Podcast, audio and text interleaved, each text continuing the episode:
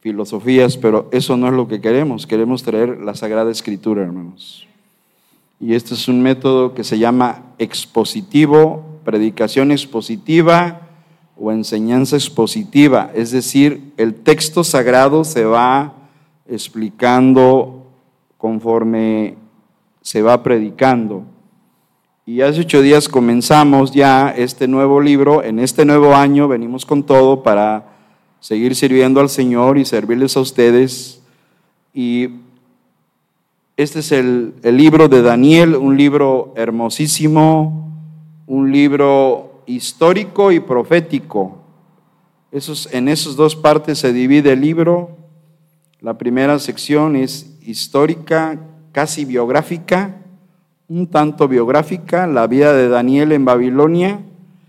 Y la segunda parte es profética, hermanos, es un libro de profecía.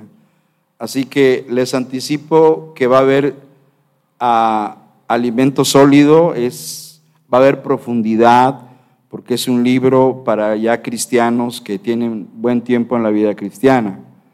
Y cuando lleguemos al capítulo 8 y el 9, hermanos, donde se ven las 70 semanas de Israel, capítulo 8, el, macho cabrío, el carnero, y ¿eso qué es, pastor?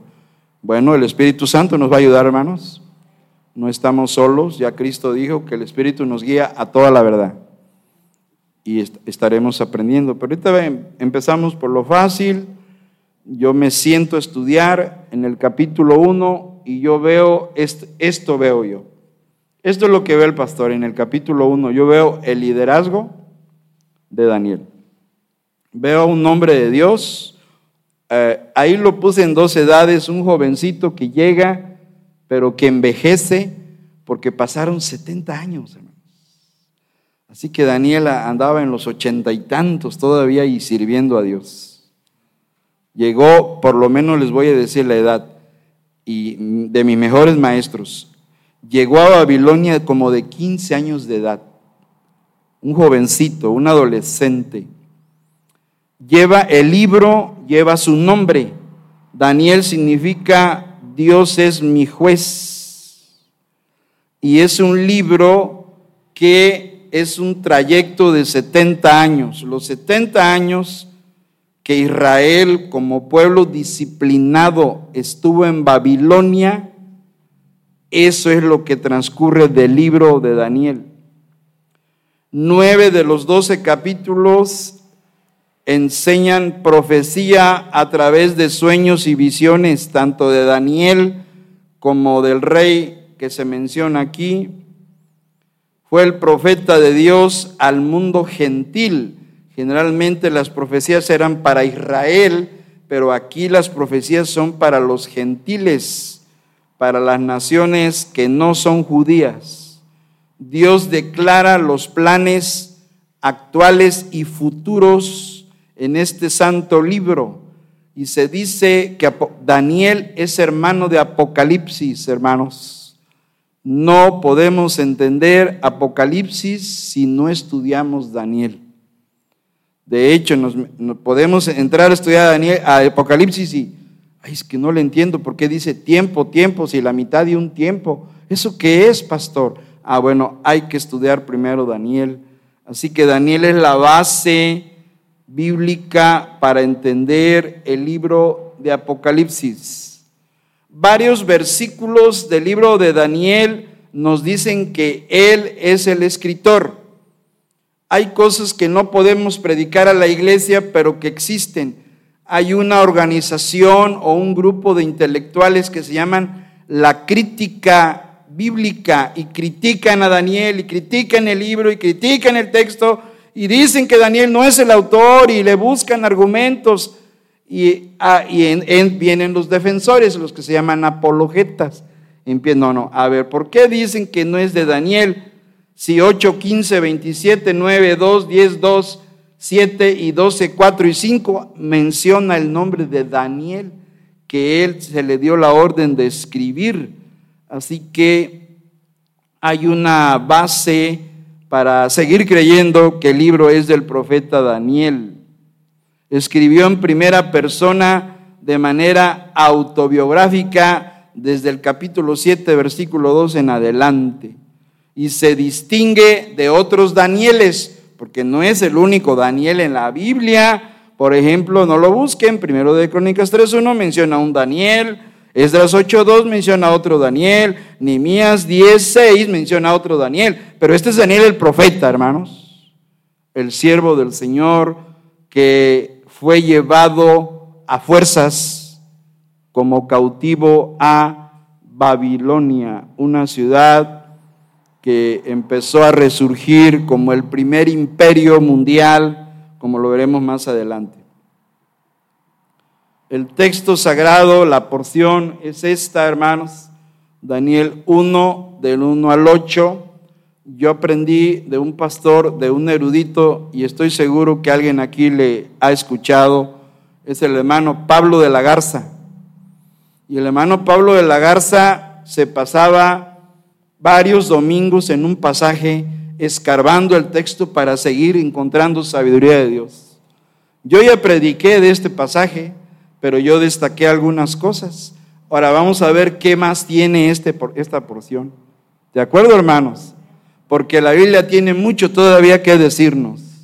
La Biblia es una fuente inagotable de sabiduría de Dios. Y hoy, en esta mañana, ahí está la perícopa, palabra que significa porción escritural, el pasaje que vamos a estudiar. Y aquí encontramos varios detalles muy importantes, ¿verdad? Y esos, eh, yo dije, que ¿qué ve el pastor en esto barra con la ayuda del Espíritu Santo? Sin duda, hermanos, porque sin el Espíritu Santo no podemos. Yo veo esto, hermanos. Veo una fecha, veo un funcionario que se menciona allí, veo una finalidad, veo una filosofía pagana, política, y veo un freno también allí. ¿Ustedes ven eso? Yo sí lo veo ahí. Me regresó el pasaje, ahí está. Dice, en el año tercero del reinado de Joacim, rey de Judá, vino Nabucodonosor, rey de Babilonia, a Jerusalén y la sitió. La lectura bíblica, si le pusieron atención, es el trasfondo, es el evento histórico que sucedió antes de esto. Ahí están los motivos por qué Dios permitió. Y eso se llama la finalidad, versículo 2. Porque dice el verso 2, y el Señor entregó en sus manos a Joacim, rey de Judá, y parte de los utensilios de la casa de Dios, y los trajo a Sinar, eso es allá en Babilonia, la tierra de Sinar, a la casa de su Dios, Dios con minúscula, es un ídolo, era el Dios Marduk, bueno, era uno de los dioses de, piedra que adoraba este rey pagano, el dios, eh, el dios Baal, bueno, había muchos dioses ídolos, como hoy tiene la religión tradicional, muchas imágenes.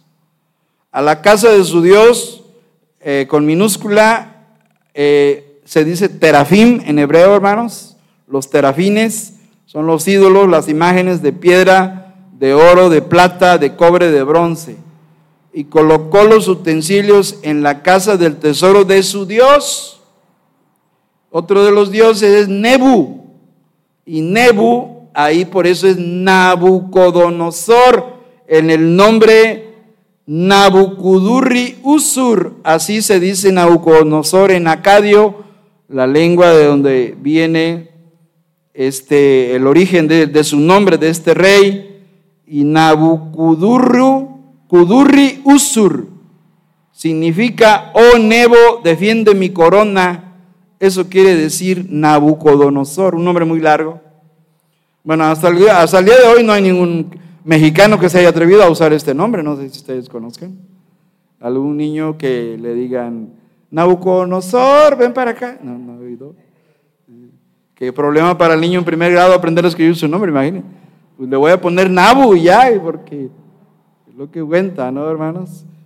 ya ven que a veces hay nombres, los maestros nos asombramos cuando nos traen para inscribir a los niños. Aquel niño que se llama Highlander, Highlander, personaje de la serie de Canal 5, bueno, ¿verdad? No, pero el que le puso Maciosare, imagínense, por el himno nacional. Pero bueno, hay tantas cosas.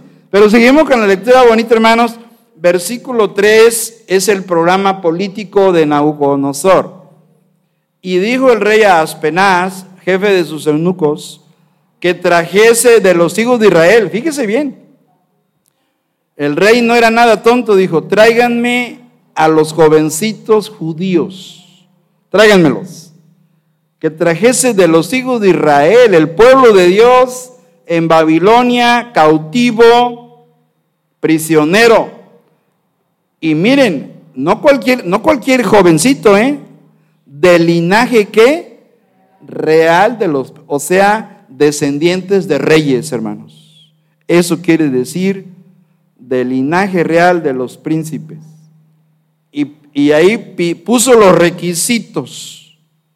Muchachos en quienes no hubiese qué, tacha, nada, o sea, feitos no. Feitos, háganse un lado. A la izquierda, por favor. Guapos, pásenle acá. Esa fue la regla, porque lo dice. De buen parecer, o sea, galanes, enseñados en toda sabiduría, o sea, que ya deberían traer cierta preparación, sabios en ciencia y de buen entendimiento, e idóneos para estar en el palacio del rey y que les enseñase las letras y la lengua de los caldeos. Fíjese, tenían que pasar por un programa educativo que les enseñase las letras, la literatura, hermanos, no el alfabeto, la literatura, los libros babilónicos, el paganismo babilónico y la lengua, hermanos, de los caldeos, el idioma caldeo. Y le señaló el rey ración, el menú para cada día de la provisión de la comida del rey. O sea, estaban becados, era una beca. Y del vino que él bebía. Ups, ahí ya hay, problemas. Y que los criase qué? Era un programa educativo de tres años para que al fin de ellos se presentaran delante del rey para ser evaluados, para ser aprobados. O sea, era un programa, un seminario, hermanos, una escuela de preparación para líderes políticos eso quería Nauconosor. Y ahí comienza Daniel a decir quiénes fueron los escogidos, ¿verdad que sí? Versículo 6, entre ellos estaban, ¿por qué Daniel se menciona primero? Porque Daniel era el líder. Daniel, Ananías, Misael y Azarías, el cuarteto de Babilonia, hermanos cuatro jovencitos que fueron llevados a fuerza, prisioneros, cautivos, por la culpa del pecado de los reyes antecesores. Dice, de los hijos de Judá, la tribu de Judá, sobreviviente, la tribu de Judá y Benjamín, dos tribus sobrevivieron a la conquista de, de Nabucodonosor. Y luego dice, a estos el jefe de los eunucos puso nombres, le cambiaron los nombres. A Daniel le pusieron Belsasar, nombre de un dios. Dioses, nombres paganos. Ananías, Sadrach, Amisael, Mesac y Azarías, Abednego. Nego eh, era un dios también. Todos son nombres de de ídolos. Como cuando hoy alguien, un niño de la religión tradicional, le ponen un nombre primario y un segundo de, de cualquier, no voy a decir, ustedes saben, no voy a poner ejemplos. Le ponen el día del santo en que nació, ¿cierto o no cierto? Como segundo nombre. ¿Qué dice el almanaque? Pues dice San Gregoriano. Ah, pues póngale San Gregoriano. Póngale Felipe Gregoriano y ya, bueno, ya se Y viene lo más bonito de todos, versículo 8, la joya. Es una joya, hermanos. Es una gema, es una piedra preciosa ese versículo. Y Daniel propuso en su corazón no contaminarse con la porción de la comida del rey. ¿Por qué? De seguro tenía carnes de cerdo prohibidas para un judío. Y dijo, no ni con el vino no vamos a ni comer su comida ni beber su bebida. Pidió, por tanto, al jefe de los eunucos, eunucos que no se le obligase a contaminarse. Palabra de Dios, hermanos. Oramos. Señor, ayúdanos en esta mañana. Alimentanos, fortalécenos, eh, enriquecenos con tu palabra, Señor, y Endereza lo que está torcido en nuestras vidas, Señor. Ayúdanos a ser como Daniel, a tomar esas decisiones firmes de no permitir que el mundo nos arrastre a sus malas costumbres, Señor. Usa tu palabra para bendecirnos y santificar nuestras vidas. Oramos en Cristo Jesús. Amén. El liderazgo de Daniel, tenemos cinco puntitos y nos vamos con el primero, la fecha. Se las doy. El libro comienza en el año 605 antes de Cristo, cuando Babilonia conquistó Jerusalén. Daniel y sus tres amigos fueron llevados, pero nos dan la fecha babilónica. ¿Por qué? A ver, vamos a ver el libro de Daniel. ¿Qué año nos da Daniel o qué fecha nos da Daniel, hermanos? En el año qué? Tercero. Esa era la fecha babilónica. Tres años de gobierno del reinado de Joacim. Joacim fue un rey que causó vergüenzas a Dios, hermanos. Joacim era un hombre perverso, inepto para gobernar. Él fue quien ordenó que el rollo del libro de Jeremías fuera quemado. No sé si se recuerdan esa lectura. Este insensato se imagina que hoy se levante uno, quémenme esa Biblia. Eso es lo que hizo este, este Joacín. No en balde Dios disciplinó a la nación por la culpa de este rey llamado y mencionado ahí en el versículo 1, hermanos, en el año tercero del reinado de Joacim. Los once años de su reinado fueron turbulentos y a causa de su rebelión, Nauconosor sitió a Jerusalén por segunda vez. No fue una, hubo otra, llevándose más cautivos, entre los que también se encontraba el profeta Ezequiel no solo Daniel fue llevado a Babilonia, también Ezequiel y probablemente se conocieron, hermanos. Daniel y Ezequiel. Entonces, la fecha que se menciona aquí es el año tercero en la cronología de los babilonios, pero allá en Jerusalén era otra fecha ¿Cuál fecha era allá en Jerusalén? En Babilonia era el año tercero. En, Jerusalén era, era otra. A ver, Jeremías 46, 2. ¿Qué dice, hermanos? Hablando de fechas. Jeremías 46, 2.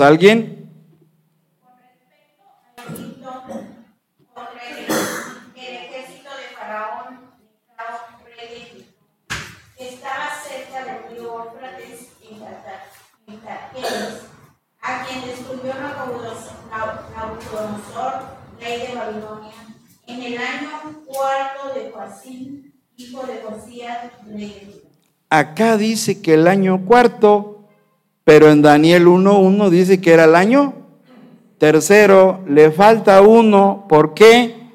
Porque los babilonios no contaban el primer año de gobierno, lo, lo consideraban como de, de prueba, de experiencia.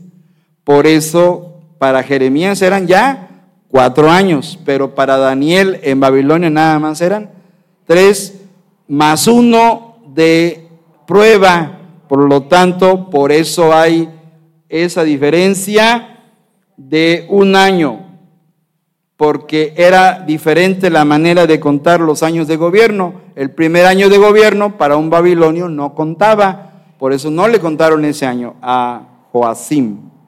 En el año tercero, era el hijo mayor de Josías y ocupó el trono en 608 antes de Cristo después que el faraón de Egipto quitó a Joacás, su hermano, como lo leímos en segundo de Crónicas 36, 5 y 6. Allí se menciona eh, esta situación de este rey de Joacim, un rey malo cuyas obras fueron malas delante de Dios. Esa es la fecha, hermanos, el año tercero de Joacim. ¿Y qué sucedió? en ese año tercero, dice, vino quién, hermanos? Vino Nabucodonosor, rey de Babilonia a Jerusalén y la sitió. Ya vimos la fecha. Ahora vamos a ver el funcionario. Hay un funcionario que es Nabucodonosor y ya les dije, su nombre suena raro, Nabu Kudurri Usur. Oh Nebo, defiende mi corona o defiende mi frontera, defiende mi territorio. Esa es la idea del nombre Nabucodonosor. Aunque se le llama rey de Babilonia, en realidad todavía no era su papá Nabopolázar, Así se llamaba el papá de este rey, de este funcionario. Y el papá le envió a conquistar Jerusalén. Así lo dicen la mayoría de los nauconos, de los, perdón, de los historiadores. Fue un rey muy sobresaliente en la antigüedad, fundador del imperio neobabilónico. Se dice que tuvo dos esposas y fue padre de tres hijos. Gobernó un periodo de 43 años y durante su reinado la ciudad de Babilonia fue embellecida. Estaba tan enamorado de sus esposas que les hizo unos jardines colgantes. ¿Alguien ha oído hablar de los jardines colgantes de Babilonia, una de las maravillas de la antigüedad? Bueno, pues este rey en honor a las dos o a una de las dos, o a la que más quería, pero les dedicó los jardines colgantes de Babilonia, hermanos.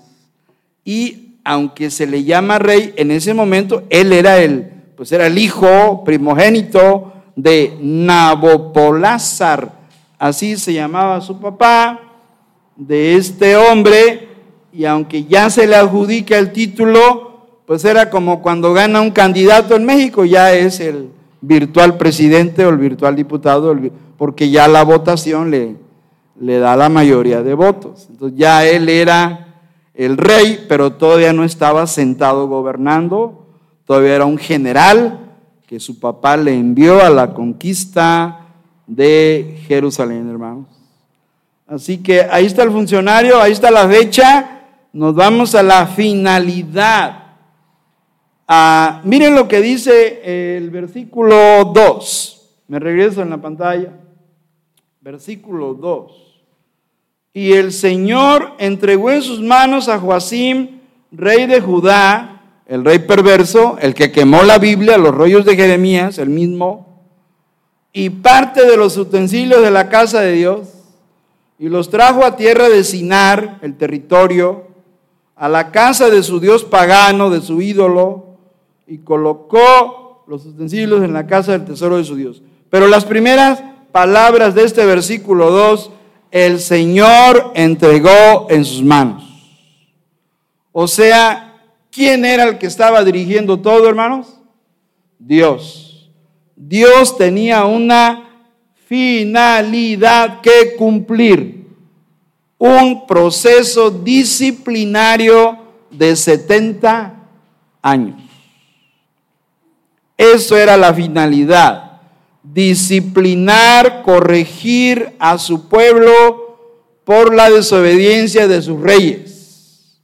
El pecado de los reyes de Judá trajo el castigo de Dios sobre la nación de Israel.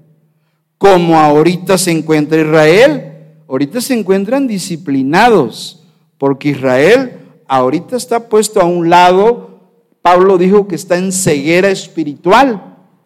Y ahorita Israel no tiene nada que ver con el evangelismo ni con el programa de Dios. Lo dice Romanos capítulo 9, 10 y 11. ¿Quiere entender usted? ¿Y qué pasa con los judíos, pastor? Léame Romanos 9, 10 y 11. Y ahí está el programa de Dios para Israel en el pasado, en el presente y el futuro. Romanos 9 el pasado, Romanos 10 el presente, Romanos 11 el futuro. Ahí está. Pero aquí vemos la finalidad. Dios tenía un plan que cumplir. Nabucco pensaba que era su poderío militar y su estrategia poderosa la que le dio el triunfo sobre Jerusalén. Pero no eran las habilidades militares de este rey, era la soberanía de Dios, hermanos, que actuaba en cumplimiento de su plan perfecto.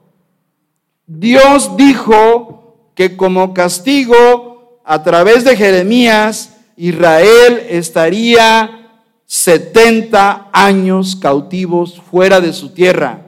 Estoy hablando a 1300 kilómetros fuera de Jerusalén allá en Babilonia. ¿Dónde está la profecía, hermanos? Vámonos al libro de Daniel, por favor. ¿Qué dice? Perdón, Jeremías, Jeremías, Jeremías. Jeremías se los anticipó, hermanos, en 29, 29, 10, hermanos. Alguien, hermanos, 29, 10. Porque así dijo Jehová, cuando en Babilonia se cumplan los 70 años, yo os visitaré y despertaré sobre vosotros primera palabra para hacerlos volver a este lugar. Así es. O sea, cuando en Babilonia se cumplan, ¿qué hermanos? 70 años. Así que no era Nabucodonosor. También lo menciona 25.11. ¿Alguien, hermanos? Que por medio del, del siervo Jeremías, del profeta, Dios le dijo a la nación, te vas a ir a Babilonia cautivo 70 años. ¿Alguien?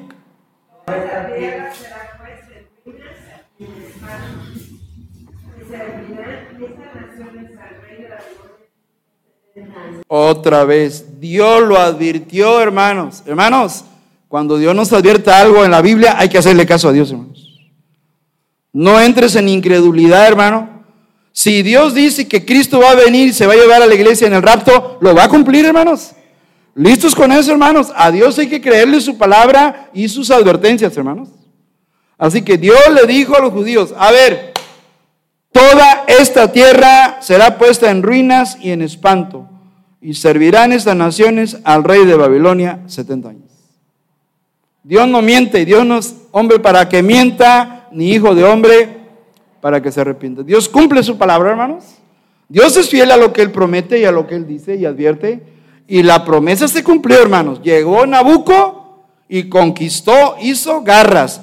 Si no me quieren creer, vámonos a segunda de Crónicas 36. Vean lo que hizo Nabucodonosor con, con los judíos en Jerusalén. Hizo matadera de gente, hermanos, aunque se dice matazón. Segunda de Crónicas 36, Venga conmigo para que tenga el contexto, ahora sí, el pre-contexto. Segundo de Crónicas 36, hermanos. Vea, ya lo tiene, hermanos. Segundo de Crónicas 36 y vamos a ver qué pasó. Versículo 17, ¿lo tiene? Por lo cual trajo contra ellos a quién, hermanos? ¿Quién es ese, hermanos? Nabucodonosor que mató espada a quién, hermanos? A sus jóvenes en la casa de su santuario, en el templo, ahí los, ahí los mató. Sin perdonar a quién, hermanos. Joven ni señorita, ahí doncella es señorita. Anciano ni decrépito. ¿Y qué dice? Todos los entregó.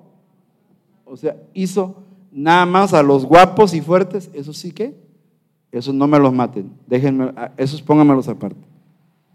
Por eso se salvó Daniel. Así que Daniel tenía que haber sido un hombre muy bien, lo dice. Lo dijo, ¿verdad? De buen parecer. Eso le salvó. Los feitos, mátenlos. Los guapos, pónganmelos aparte. Bueno, es que aquí se ve eso, porque se ve que mató jóvenes y doncellas, ¿ya vieron? O sea, hizo matadera de gente, pero era castigo de Dios. Por el pecado, por las abominaciones. Vea el versículo 8, hermanos, del rey Joacim. Lo tiene, hermanos. Versículo 8 de ahí mismo, los demás hechos de Joacim y las que abominaciones que hizo, como cuáles quemaban a sus hijos a los dioses paganos, hermano, ofrendaban bebés a las estatuas de bronce y se las aventaban ahí como ofrenda y se caían los niños despedazados, los bebés. Era una matadera de bebés, hermanos, porque los ofrendaban a ellos. Por eso dice las abominaciones que, que hizo y lo que en él se halló Está escrito en el libro del rey de Israel, de Judá, y reinó en su lugar Joaquín su O sea, entendamos que eran muy malos, muy perversos. Y por eso Dios tuvo que cumplir una qué, hermanos? ¿Una qué? Una finalidad, un propósito. Dijo Dios, me duele, pero los voy a disciplinar. Y lo mismo pasa con nosotros, hermanos. Si tú no haces caso a Dios, hermanos, va a venir la disciplina, hermano. No te vas a escapar, ni yo ni nadie, hermano. Nadie se escapa de la disciplina del Señor. Vean aquí en la escritura, se los advirtió. 70 años se van a ir a Babilonia y a los 70 años los regreso. Lo dijo Dios por boca de Jeremías. ¿Y lo cumplió o no el Señor, hermanos? Sí. Dios cumple lo que advierte, hermanos. Entonces tenemos que buscar a Dios en arrepentimiento. Si andamos haciendo cosas malas, porque Dios nos va a corregir, hermanos. Dios corrigió a su pueblo cumplió su finalidad. El Señor entregó en sus manos a Joacim, rey de Judá, y a toda la nación, se los entregó a Nauconosor, para disciplina. Era un acto soberano de Dios. Dios usó el poderío babilónico para castigar la maldad de la nación de Israel y lo volvió a hacer años después con Hitler, hermanos. Dios usó a Hitler, aunque Hitler era del, el más perverso de los perversos, un tipo del anticristo, por cierto. Sin embargo, Dios permitió que Hitler sometiera y acabara con 6 millones de judíos, más de 6 millones. Se ha calculado que eran como 10 millones, hermanos. No, los 6 es un número redondo, pero siguen surgiendo más datos históricos de los sobrevivientes de la Shoah, así le llaman los judíos al holocausto, la Shoah, el martirio que sufrieron. Igual Dios disciplinando a Israel, porque llegaron a Europa y se hicieron los, bancos antes de la, en la Primera Guerra Mundial, estaban bajo el control de los judíos. Como hoy en día la, Bolsa de Valores de Nueva York está bajo el control del capital judío, hermanos. Siguen, siguen siendo ellos los que gobiernan la economía. Y en Europa estaban así, haciendo dinero, oro, plata, bancos, negocios, muchos negocios de todo tipo, y se estaban olvidando de Dios, ya no guardaban el sábado, ya, pues hay grupos, siempre ha habido un remanente de Israel fiel, siempre ha habido un pueblito de judíos que se mantienen fieles, pero la mayoría se desviaron, hermanos. Y Dios tuvo que levantar a Hitler también para someter y solo los que se mantuvieron fieles sobrevivieron y, regresaron a Jerusalén. Ya hay pocos, hermanos. Andan en los ciento y pico de años ya. Usted búsquele en Netflix y ahí están. Dan su testimonio de cómo sufrieron en Hungría, en la cámara de gases, en Auschwitz, en todos los famosos centros de campos de concentración, hermanos, que eran un montón. Yo oía de, yo pensaba que era un campo, no, era toda Europa estaba llenada. En todos los países europeos había campos de concentración para eliminar a los judíos. Así que Dios cumple una finalidad, Dios corrige a su pueblo, hermanos. Y si Dios corrige a Israel, ¿quién, quién, ¿qué te hace pensar que tú te vas a escapar, hermano? Nadie escapa, hermanos. Así que busquemos el rostro de Dios, hermanos. Amén. En arrepentimiento, en sometimiento, en rendición y en deseos de obedecerle, hermanos. Porque si no lo hacemos, viene la corrección del Señor. Lo dice Hebreos 12, que el Padre al que ama, disciplina y corrige a todo el que acepta por él, o castiga. El Señor lo dice. Así que no tomemos en vano las palabras del Señor, las advertencias de Dios. La finalidad, Dios se glorifica y cumple su plan. Tengo que purgar a mi pueblo. Y purgar quiere decir quitar la impureza, hermanos, en el buen sentido de la palabra. Así que Dios se llevó, los saco de, Jerusalén, sáquense de aquí, fuera de aquí, y me los llevo a Babilonia y allá los voy a purificar, allá los voy a entrenar. Tenía que venir el Mesías, hermanos, y el diablo no podía estorbar o no podía hacer fracasar los planes de Dios. Nadie puede hacer eso, hermanos.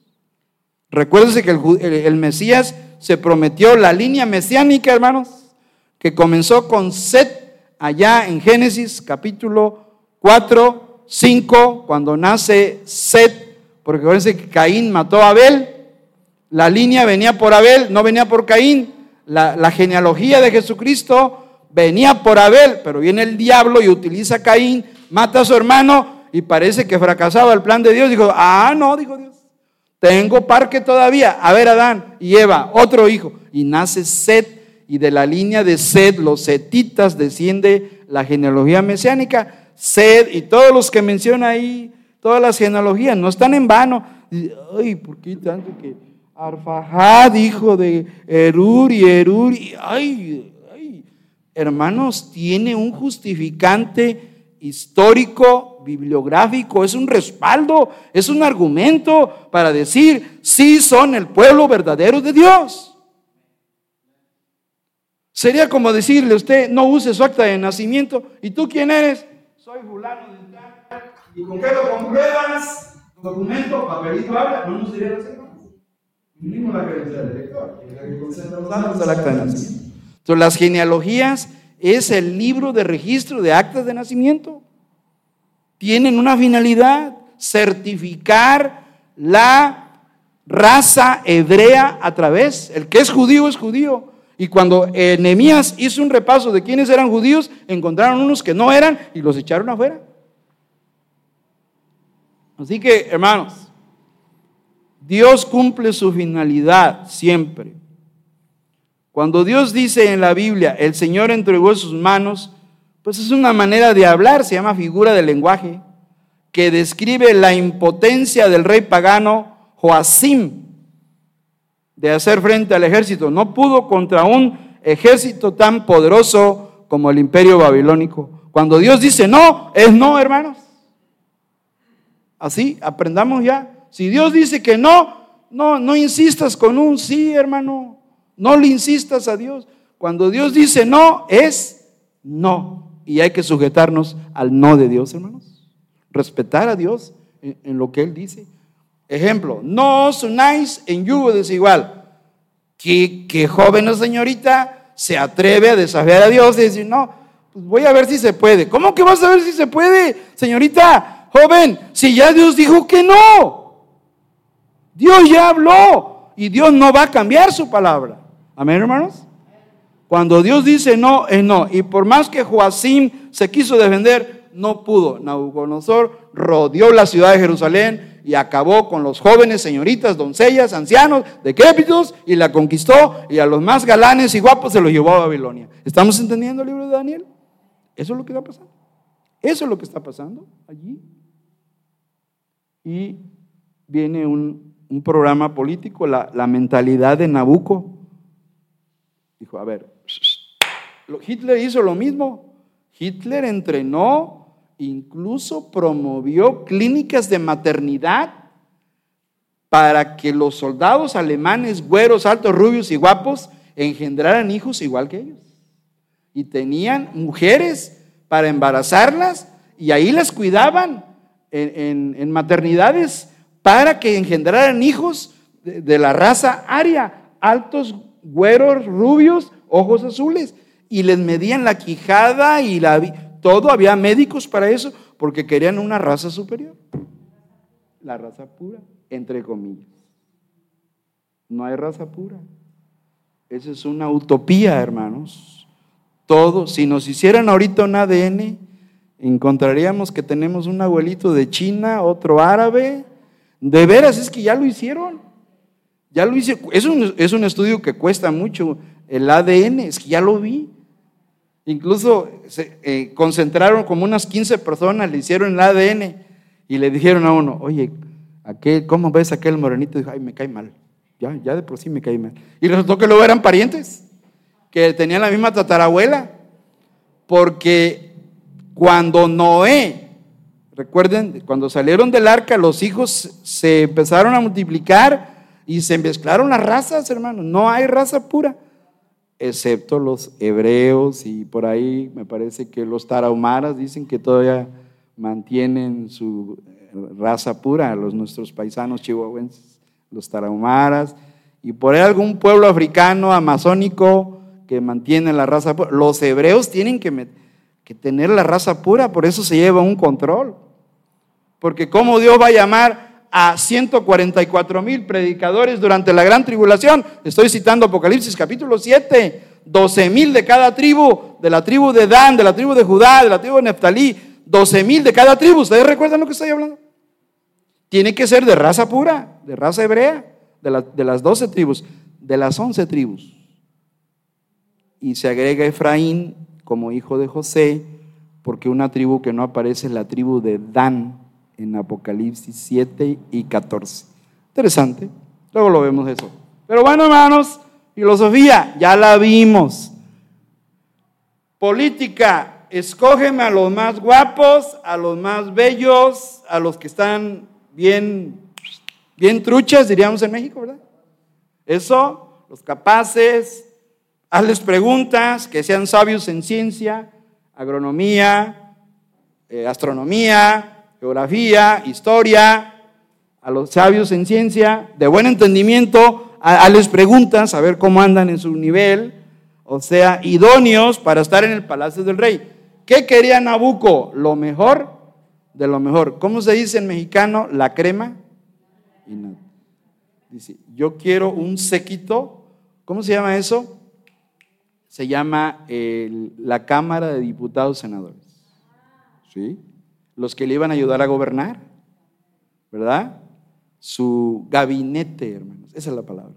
Quería un gabinete con lo mejor. Ese era su, ¿cómo le llamó? Perdón, su filosofía. Quiero los más guapos, inteligentes, sabios, los quiero conmigo. Señor Nabucco, pero este le falta aquí una oreja. No, ese no es, quítame. ¿A qué le falta un diente? No, ese tampoco. O sea que muchos de nosotros no hubiéramos entrado al programa, hermanos. Híjole. Por Federico no hubiéramos entrado, hermanos. Pero los guapos, como Valencia, si hubiera entrado. Interesante, hermanos. El programa, la filosofía de este hombre, y sigue siendo igual. Hitler hizo lo mismo, hermanos. Y escogen y igual, y no dude que en, que en China escogen a los, a los más, a las mujeres más altas, y igual, y es lo mismo, ¿verdad? Y en Estados Unidos es igual, hay una discriminación también. Es igual, el hombre siempre ha discriminado a su, a su prójimo, hermanos. Eso no se acaba ni se va a acabar. Siempre lo ha habido. Pero nos vamos al último punto, que para mí es el más bonito, el freno. Dice, órale, pastor, ¿y por qué le puso el freno? Recuerden que es como, como cuando yo me siento a estudiar así, el Espíritu Santo dice, esto es lo que te voy a dar.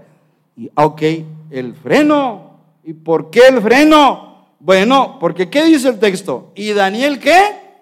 Así aquí, propuso en su corazón no contaminarse. Dijo Daniel, ¿por qué un freno? Porque el freno es algo que nos impide cometer cosas malas. Los cristianos de hoy necesitan frenos, pero no de ortodoncia. Bueno, a lo mejor sí.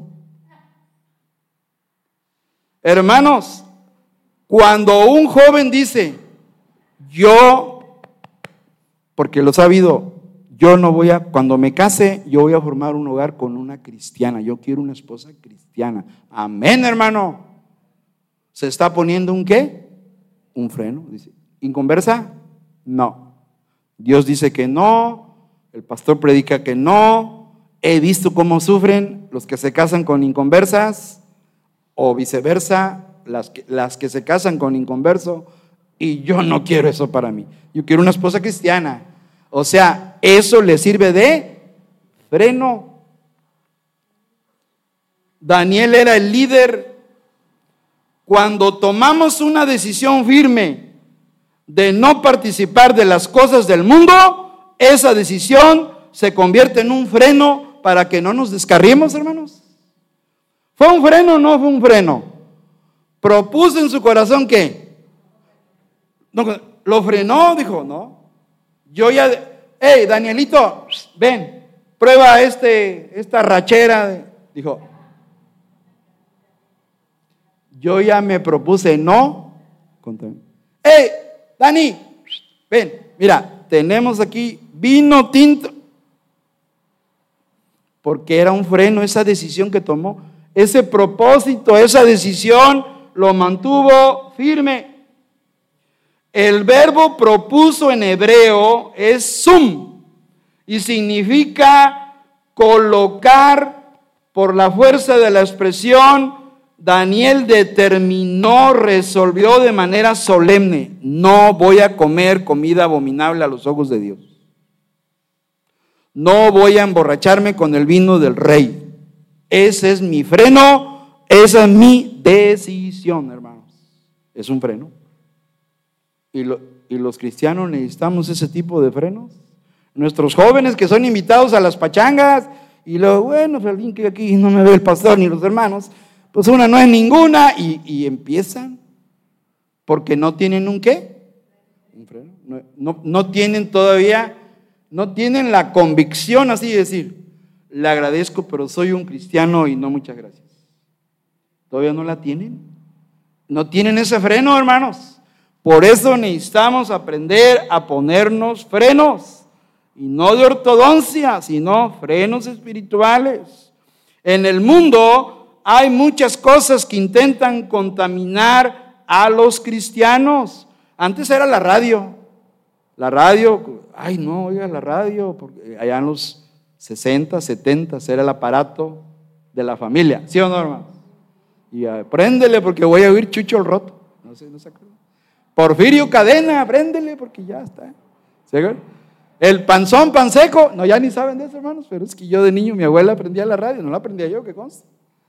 ¿Verdad? Entonces, la radio. De la radio, ¿a qué pasamos, hermanos? A la televisión. Ah, son las caricaturas. Pero antes no había tantos canales, hermanos. La, programación empezaba a las 2 de la tarde. Así que en la mañana nomás puro gris y rayas la pantalla. Y, había que darle truc, truc, truc, truc, truc, truc, ¿se acuerda? Y moverle la antena. ¡Ey, muévele! Hasta que agarrara la señal, hermanos. La televisión se fue metiendo. Y de la televisión, ¿qué siguió, hermanos? El internet. El internet en las computadoras. Bueno, pero el que no tenía computadora, pues iba a rentar, hermanos. No tengo, a a rentar. Me voy a ir a un ciber a rentar. Y, ya cuando el internet se puso en los celulares y todo, ya, el diablo dijo, ya la hice. Por medio de este aparatito aquí voy a estar metiendo mis ideas, mis filosofías. Aquí los contamino. Los contamino porque los contamino. Y a través ahora del celulitis, hermanos, el enemigo si no tienes sabiduría, si no tienes cuidado, te pueden estar llegando cosas que son sucias y desagradables delante de Dios. Por eso tú y yo necesitamos qué? ¿Un qué? Un freno. Un freno es algo que impide el avance de algo que no va bien. ¿Verdad? Un freno. ¿Por qué? La mente de nuestros niños están siendo contaminadas, hermanos. Hay videojuegos perjudiciales, yo sé que hay videojuegos educativos y yo como, como educador apruebo los juegos educativos. De hecho, en una tesis yo propuse el NeuroRacer, que favorece las habilidades de pensamiento matemático para los niños. Pero también hay juegos perjudiciales, yo diría hasta diabólicos, hermanos. Uno debe tener mucho cuidado, hay que ponerles freno a los niños o decirles que aprendan a decir no. Así que, ¿de qué estamos hablando? Estamos hablando de el liderazgo de Daniel. Daniel era un líder. Se menciona primero, antes que los tres amigos, él fue el que propuso en su corazón no contaminarse. Y le dijo a los amigos, ¿cómo ven amigos? ¿Me siguen? ¿Me apoyan? Amén, Daniel, te seguimos. También nosotros no nos vamos a contaminar. Hicieron un equipazo de cuatro hebreos los cuatro, el cuarteto de Babilonia, los Beatles eran el cuarteto de Liverpool, hermanos, pero estos eran el cuarteto de Babilonia y mírenlos, bien poderosos en oración, en obediencia, pero aprendieron a ponerse frenos. Y un cristiano se tiene que aprender a poner frenos, decir no. ¡Eh, cristiano, ven! Ya, hombre, al fin que aquí no te ven los de tu iglesia. Échate una, fúmate uno, tómate una. No, gracias. He decidido no contaminarme. Ya propuse en mi corazón no contaminarme. Amén, hermanos. Eso es lo que necesitamos. Las iglesias, termino, las iglesias necesitan líderes como Daniel que pongan el ejemplo, hermanos. Daniel puso el ejemplo, ¿sí o no, hermanos? Con su freno, con su propósito, con su decisión líderes que lleguen temprano, cristianos que ganen almas, que estén siempre fieles en los servicios, que sean buenos mayordomos. Eso es lo que quiere Dios. Porque ya lo dijo Lucas 16, 10, el que es fiel en lo poco, también en lo más es fiel. Pero si no somos fieles en lo poco, pues menos en lo mucho. Por eso Dios no te da otra responsabilidad, porque con la que tienes no puedes. No puedes cumplir con lo poquito que Dios asistir, leer tu Biblia, orar, ofrendar, diezmar. Eso es lo poco, hermanos. No es la gran cosa. La gran cosa es cuando diga, hermanos, oren por mí. Dios puso en mi corazón que me vaya de misionero allá a Ecuador con Gerardo. Hermanos, oren porque yo quiero irme a las misiones. Yo quiero servir a Dios. Dios me ha estado hablando todos estos meses y años y yo quiero irme de misionero. Cuando tú digas eso, gloria al Señor, hermano. Necesitamos misioneros. Así que el que es fiel en lo poco, también en lo más es fiel. Pero si ahorita en lo poco no eres fiel, pues menos en lo mucho, hermano. Dios bendice a sus hijos cuando son fieles en lo poco. Llegar temprano, asistir, orar, ganar almas, amar a los hermanos, lo que Dios nos manda. Y, Dios, te va, Dios te está viendo. Dios nos está viendo, hermanos. ¿Qué piensas? ¿Que Dios está en su trono y no te ve? No, hermano, Dios no, Dios no, no, no está sentado de espaldas en el trono. Está de frente y mirando. Quien llega, quien no llega, quien asiste, quien no asiste, quien ora, quien no ora, quien lee, quien no lee. Dios lo sabe todo, hermanos. Entonces tenemos que ser fieles en lo poco.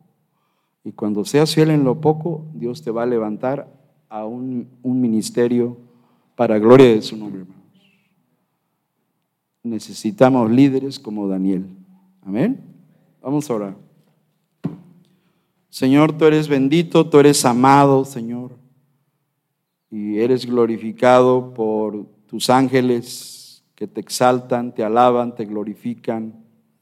Y nosotros en esta hora agachamos la cabeza en señal de vergüenza, Señor, porque no, no hemos cumplido, no hemos hecho lo que nos mandas, admitimos que hemos fallado, Señor, y, y queremos, confesamos toda ofensa, toda falta como pecado delante de ti en esta mañana. Y estamos, como dijo Esdras, confusos y avergonzados y queremos ser lavados en la sangre de Cristo, Señor. Y venimos ante ti a que nos ayudes a aprender, a, imitar el ejemplo de Daniel, que propuso en su corazón no contaminarse, Señor. Y que él se puso un, un freno a sí mismo para no caer en las prácticas mundanas de Babilonia, Señor. Y hoy los cristianos necesitan ponerse ese mismo freno espiritual, de decirle no al mundo con sus tentaciones, con su presión social, con sus invitaciones que nos hacen a participar de sus malas costumbres, Señor. Bendice tu iglesia Masai para que llegue a ser una iglesia de veras santa delante de tus ojos, Señor. Padre, ayúdanos a ser santos. Ayúdanos a apartarnos del pecado y a seguir a Jesucristo. Bendice tu iglesia esta mañana. Te damos gracias en Cristo Jesús. Amén. Dios les bendiga, hermanos.